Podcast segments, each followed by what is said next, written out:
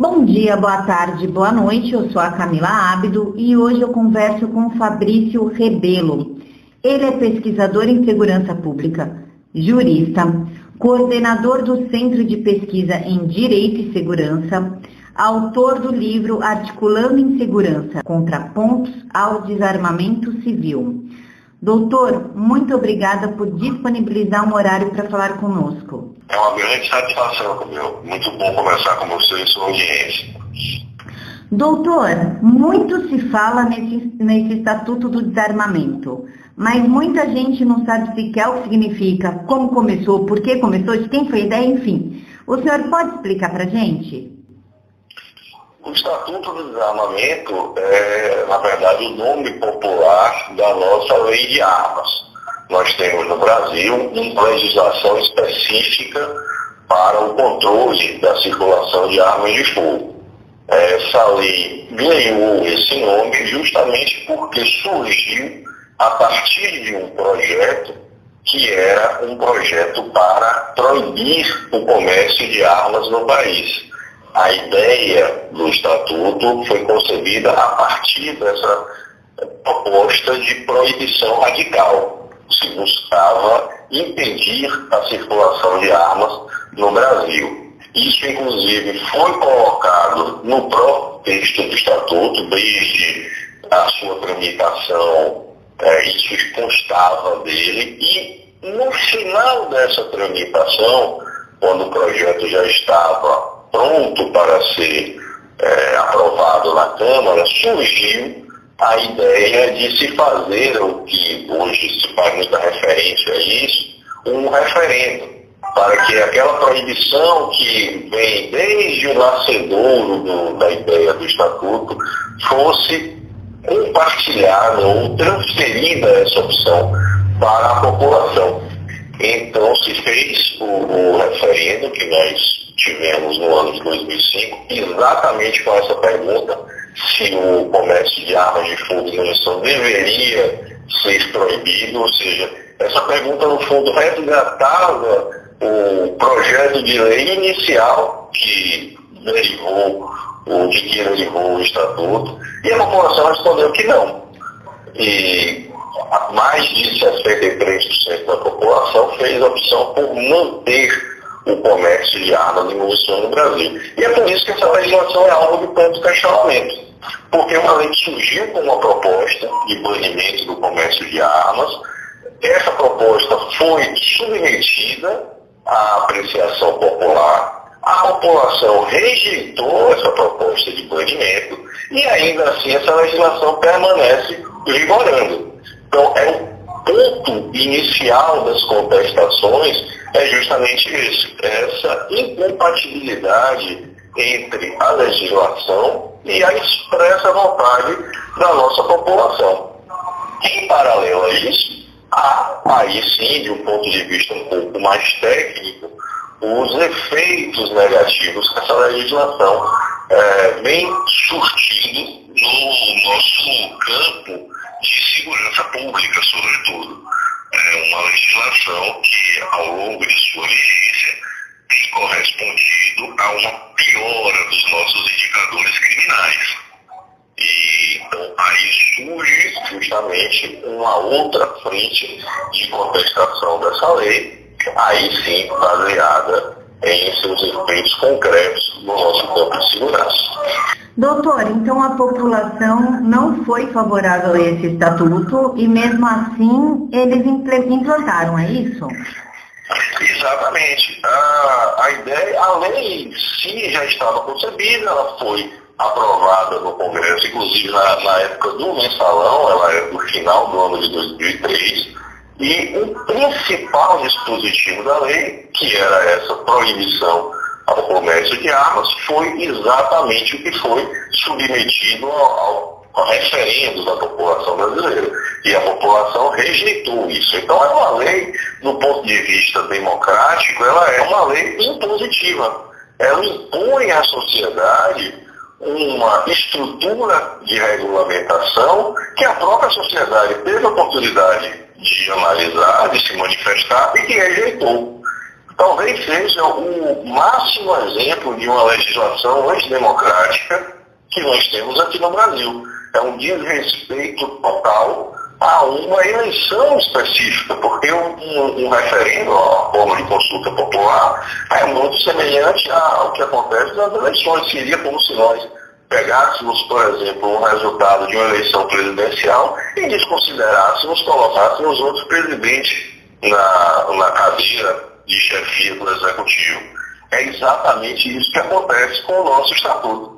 E há um, um disfarce muito uh, capcioso dos defensores dessa lei, que eu justamente vi dizer que essa proibição ao comércio de armas era só um dispositivo, era só um artigo do Estatuto, que de fato é o artigo 35. Só que esse artigo é um espírito completo da lei. Ela nasceu justamente com essa proposta. E toda a estrutura de regulamentação que foi concebida para as armas de fogo foi concebida exatamente sob a perspectiva desse banimento, dessa proibição ao comércio de armas. Então, além do ponto de vista democrático, é completamente dissociada da vontade popular. O interesse da sociedade é um, a lei está posta em sentido contrário ao que a sociedade pretende. Doutor, hoje de manhã o senhor fez um post no seu Twitter, que foi o que culminou na minha mudança inteira de pauta, foi que a Raquel Dodge deu parecer pela derrubada dos três decretos sobre armas vigentes. O que isso significa? O senhor também citou uma PL lá no seu Twitter. O que, que tudo isso está significando? Nós tivemos, a partir da entrada do governo Bolsonaro, do presidente Bolsonaro, uma alteração, aí não é na lei, não é no Estatuto do Desarmamento, mas na regulamentação dessa lei. Nós tínhamos um decreto que regulamentava essa lei lá desde 2004, que era o decreto 523. Esse decreto foi substituído pelo atual governo por um novo decreto. Esse novo decreto foi o decreto 9785, ele foi alvo de questionamento. O, primeiro, o Senado, o Congresso, entendeu que ele extrapolava as atribuições do presidente e buscou derrubar o, o decreto. E, em seguida, houve a provocação de partidos políticos, capitaneado aí pelo PSOL, para a derrubada desse decreto no âmbito do STF, do Supremo Tribunal Federal. No meio dessa discussão, este decreto original foi revogado e substituído por três outros decretos. Ou seja, hoje, o Estatuto do Desarmamento é regulamentado por três decretos diferentes. E o processo que tinha se iniciado com base em um decreto apenas, ele continuou tramitando no âmbito do STF, a pedido desses partidos políticos, agora para a derrubada desses três decretos. E uma das funções da Procuradoria-Geral da República é opinar nesse tipo de ação, nesse tipo de demanda que é levada ao Supremo. E foi isso exatamente que a atual Procuradora-Geral da República fez, a Raquel Dores, deu um parecer pela derrubada desses três decretos. São decretos que estão vigindo desde maio, a sua, a sua estrutura vem, vem desde o primeiro decreto, que mudou muito pouca coisa em relação aos outros três. Então nós temos aí uma estrutura que já está sedimentada, que mexeu de modo significativo nas relações comerciais com a arma de fogo, que mexeu substancialmente na classificação dos calibres dessas armas, e que por conta disso cria situações, inclusive do ponto de vista jurídico, do ponto de vista de processos criminais que estão em curso, que se forem agora desconstituídas, levarão o país a uma enorme insegurança jurídica, uma confusão, um verdadeiro caos jurídico nessa regulamentação. Daí a enorme gravidade disso. Essas situações já estão consolidadas, elas já foram colocadas em prática, muitas delas. E não há agora como se imaginar simplesmente retirar essa regulamentação que dava respaldo a todas essas situações. O que nós temos hoje é, como possibilidade de salvar essa eventual derrubada dos decretos no, no STF é justamente o projeto de lei 3723, a que me refiro nessa postagem, porque é aquele projeto que, dentre as negociações do governo federal para a revogação daquele primeiro decreto que criou tanta confusão e que o Senado chegou a deliberar por sua derrubada, nessa negociação foi envolvida a remessa ao Congresso de um projeto de lei para que a questão fosse tratada por meio de lei, já que a contestação era justamente dizer que o governo não podia tratar disso por meio de decreto, porque seria, na visão dos congressistas, uma atribuição do Congresso Nacional. Então o governo, nessa negociação, encaminhou um projeto ao Congresso, justamente esse PL 3723.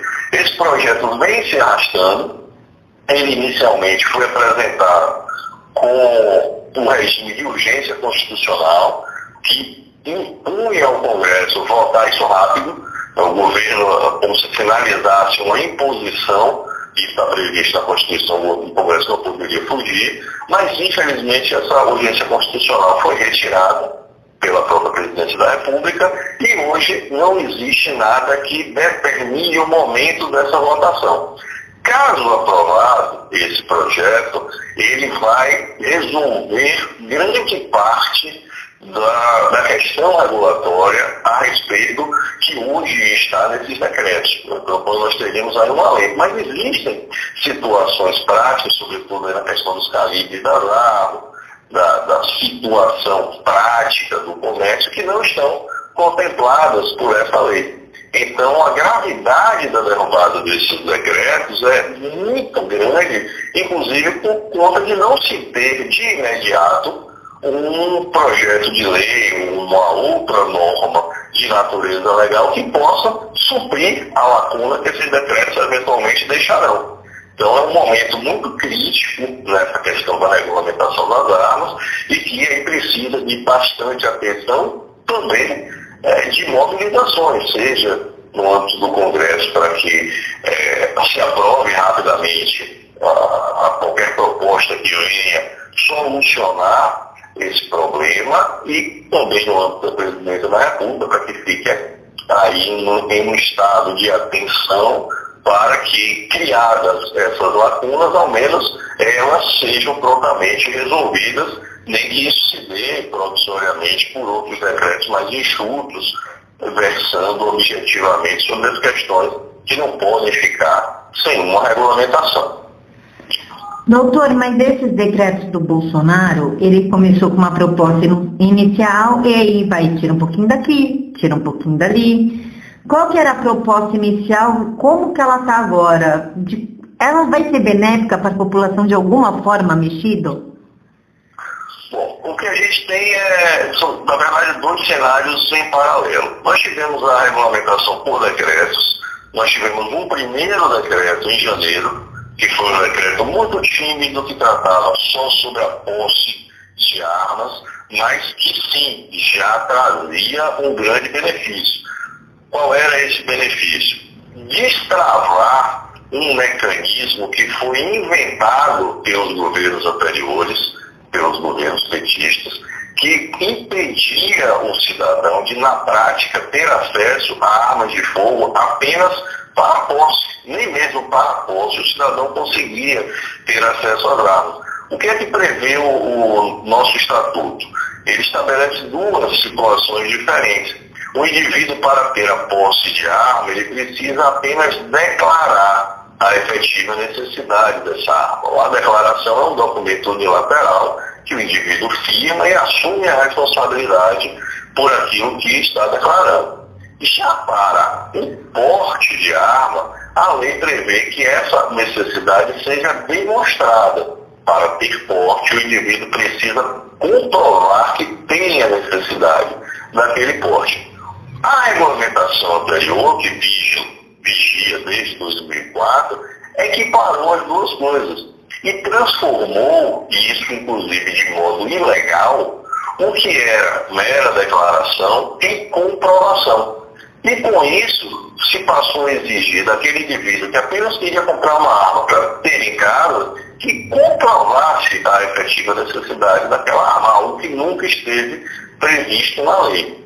Isso só veio ser corrigido em janeiro, com esse primeiro decreto da posse, que tratava essencialmente disso. Em maio, o governo aí sim publica um decreto muito mais amplo, refazendo integralmente a regulamentação do Estatuto. Então, revoga o decreto anterior, que vinha regulamentando desde 2004, e institui toda uma nova roupagem de regulamentação. Essa roupagem foi extremamente ousada. O governo foi ao máximo limite que poderia ir dentro de, da observância dos preceitos da legalidade. E quando se faz isso, num cenário desarmamentista como o que nós temos no Brasil, evidentemente isso vai gerar discussões. E foi exatamente o que aconteceu. Esse decreto tem diversos avanços, ele inova muito no, na questão de acesso do cidadão às armas, aos calibres que tem acesso à quantidade de munição, a forma de comércio, a forma de transporte. Inclusive, originalmente se previu mais categorias que já teriam efetiva necessidade de arma. Então era um decreto extremamente ousado, mas que não foi bem aceito pelo Congresso, principalmente, e no âmbito do Supremo Tribunal Federal foi imediatamente contestado. A partir disso, com a apresentação do. Antes disso, um pouco, nós tivemos a revogação desse decreto e substituição por outros três, e aí esses outros três já não são tão ousados, eles são decretos mais contidos, mais moderados, mas por conta de toda a discussão que o primeiro decreto já tinha deflagrado, eles continuaram sendo alvo de contestações. E hoje, a discussão essencialmente foi deslocada para o Congresso com o PL 3723, que é um, é projeto de iniciativa do próprio governo, e aí concentrando no, nessa questão é, a respeito dessas alterações, nós tivemos o governo preparou um projeto de lei muito bom, tecnicamente muito adequado à nossa realidade, e principalmente em compasso com o nosso histórico das discussões políticas sobre esse tema. Se tem uma coisa que nós aprendemos ao longo desses anos discutindo regulamentação de armas é que esses avanços não podem ser é, muito extensos de uma vez só. Se conseguindo projetos mais enxutos, cuidando de temas pontuais e mais essenciais, é que se consegue, de fato, materializar essas conquistas. O governo sabia disso, preparou um projeto de lei enxuto, encaminhou ao Congresso, tratando do essencial e resolvendo, se não 100% dos problemas, mas 90% estava resolvido. Ocorre que, com a retirada da urgência constitucional para esse projeto, um efeito secundário é permitir que ele seja muito mais livremente alterado, porque não existe pressão de prazo, não existe a submissão a ritos céleres para uma votação. E foi exatamente o que aconteceu. Hoje esse projeto foi extremamente ampliado, ele já está em forma de substitutivo na Câmara dos Deputados, que significa que o relator dessa proposta pegou o texto do governo, alterou por uma proposta muito mais ampla, contendo muito mais regulamentações, sobretudo para a categoria de colecionadores, atiradores e caçadores, e é essa proposta que hoje segue em discussão. Há uma perspectiva de que isso seja votado no próximo dia 24, ainda deste mês, no final do mês, com a promessa do presidente Rodrigo Maia de colocar isso em votação. Mas, num texto tão amplo, é difícil assegurar ou prever como será o resultado dessa votação. Há muita margem para questionamento, há muita margem para discussões, divergências, então a gente não sabe é, de que modo vai ser aprovado esse texto, isso se for efetivamente aprovado. Em sendo aprovado, nós temos sim enormes avanços para a população sobretudo, um alinhamento àquilo que é a vontade dela, já manifestada e que vem sendo ignorada ao longo de todos esses anos, e aí sim no campo de segurança pública uma racionalização do nosso modelo de circulação de armas em relação à realidade criminal que nós temos aqui no Brasil. Então é um avanço sem nenhuma dúvida. Doutor, levando em consideração que a prioridade agora, no momento, é a reforma da Previdência, em dezembro a gente entra em recesso e só volta em fevereiro. Quais são as, as perspectivas para que o Bolsonaro cumpra a promessa de campanha? Porque o armamento é uma promessa de campanha, foi um dos pontos principais que o elegeu. Qual que é a perspectiva?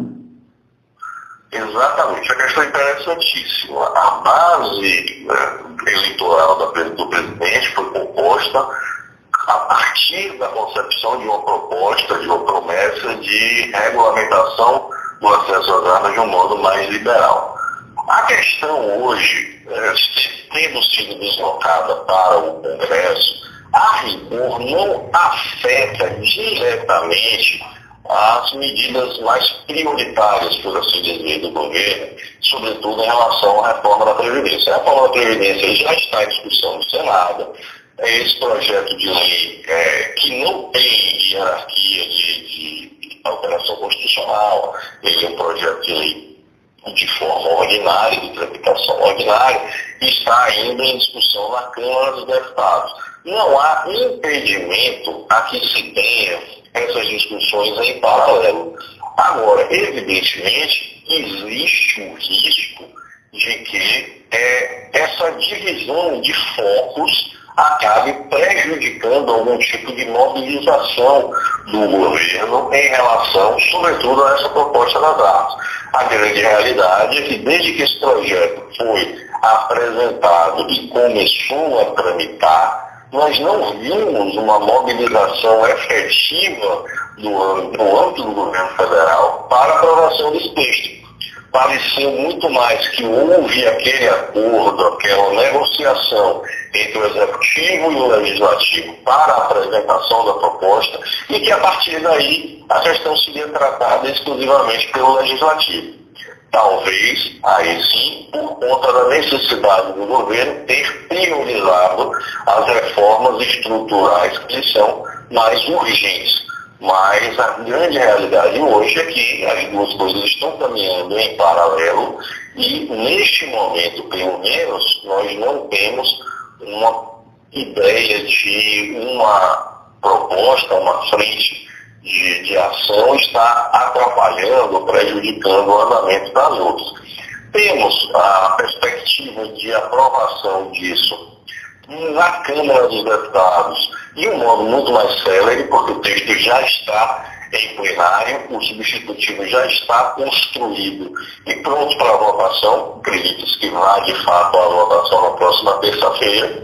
Agora no Senado não. No Senado talvez ele pare, porque a própria urgência que é atribuída na Câmara dos Deputados, ela não se estende ao Senado, ele vai ser recebido no Senado com mais um projeto de lei da Câmara e nada garante a sua votação rápida. E sabemos, lamentavelmente, pelos é, recentes eventos, que o Senado não tem sido, nessa questão, um palco muito receptivo às ideias do governo para é, a questão regulatória das armas de fogo, sobretudo diante do que ocorreu com a derrubada no primeiro decreto amplo, que o Senado deliberou por essa derrubada.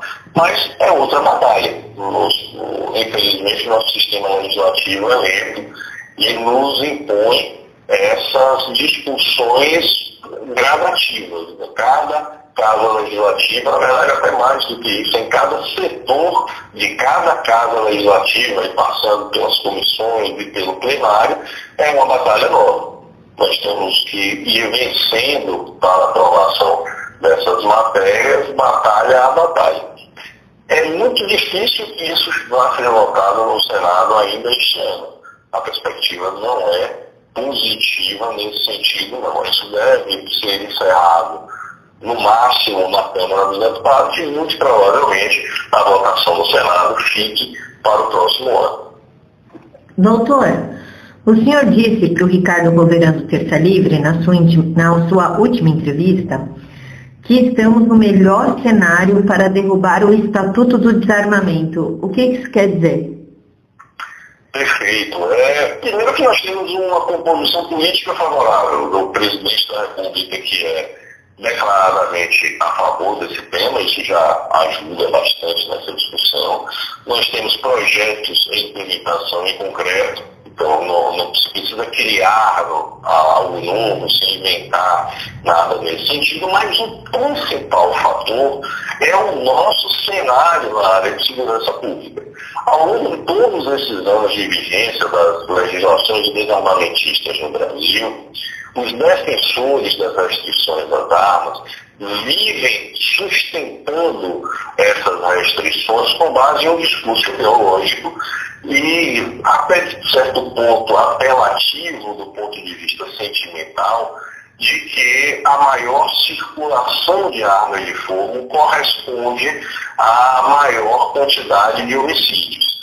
E como nós vivemos uma realidade que os homicídios vinham crescendo ano a ano, incessantemente, não se havia um, uma possibilidade real de contrapor essa argumentação, que sempre foi ideológica, que nunca esteve ligada a nenhum critério técnico, mas que tinha um alcance para o cidadão comum, para a população que se deixa muitas vezes levar por aquilo que, do ponto de vista do senso comum, faz sentido, não se havia um cenário que se pudesse, de modo muito claro, comprovar a inverdade dessa narrativa. E agora nós temos. É a primeira vez ao longo desses anos, já ficou em mais de duas décadas dessas discussões, que nós temos em indicadores oficiais a realidade justamente oposta a esse discurso desarmamentista. Desde 2018, nós temos um aumento expressivo na circulação de armas de fogo, é isso começa esse movimento no ano passado e este ano, a partir de janeiro, com essas alterações, isso gera um aumento ainda maior na circulação de armas e, paralelamente a isso, nós estamos tendo reduções extremamente significativas dos nossos indicadores criminais, principalmente nos homicídios. Então, aquele discurso de que mais armas correspondem a mais crimes, agora está evidenciado como sendo um discurso falso os nossos indicadores estão comprovando cabalmente isso. Enquanto nós tínhamos grandes restrições à circulação de armas, os homicídios vinham aumentando. E desde o ano passado nós estamos tendo grande aumento na circulação de armas e os homicídios estão diminuindo substancialmente. Então é um cenário que derruba esse discurso ideológico, esse argumento que era quase um dogma trazido pelos desarmamentistas de que se houvesse uma elevação da quantidade de armas em circulação, nós teríamos também uma elevação da quantidade de homicídios. Não está provado que isso não acontece. O nosso resultado empírico agora prova justamente o oposto. Isso nós temos uma realidade social, demonstrando a viabilidade e também, de, de modo até mais significativo. A adequação de uma política mais liberal quanto às armas para a área de segurança pública, o momento é de aproveitar esse cenário, que é um cenário de comprovação empírica, para fazer as alterações num sentido mais liberal. É exatamente por isso que me refiro que estamos agora em um momento crucial e extremamente favorável a todas essas propostas que racionalizem o acesso às armas sem essa contaminação ideológica, sem esse sentimentalismo, sem a ideia de senso comum que ao longo dos últimos 20 anos vem dominando essa questão. Doutor, eu quero agradecer ao senhor pelo seu tempo, pelas respostas, pela entrevista. Muito obrigada. Foi uma grande satisfação, Deus. Fico à disposição, qualquer outra necessidade pode contar comigo. O senhor quer deixar alguma consideração final para os ouvintes? Agora a todos aqueles que têm apreço por essa questão regulatória das armas de fogo, que se mobilizem em relação aos parlamentares junto aos deputados para essa possível votação agora no dia 24 de, de setembro, em que teremos aí o primeiro grande marco de uma possível revolução legislativa que, sem dúvida, alia a vontade já manifestada da nossa população e a parte técnica da nossa segurança pública, favorecendo a que tenhamos um contexto de maior paz social. Pessoal, o Twitter do doutor está aqui na caixa de informações, bem como a minutagem da entrevista. Agradeço a todos por ter nos acompanhado até aqui. Muito obrigada, fiquem com Deus.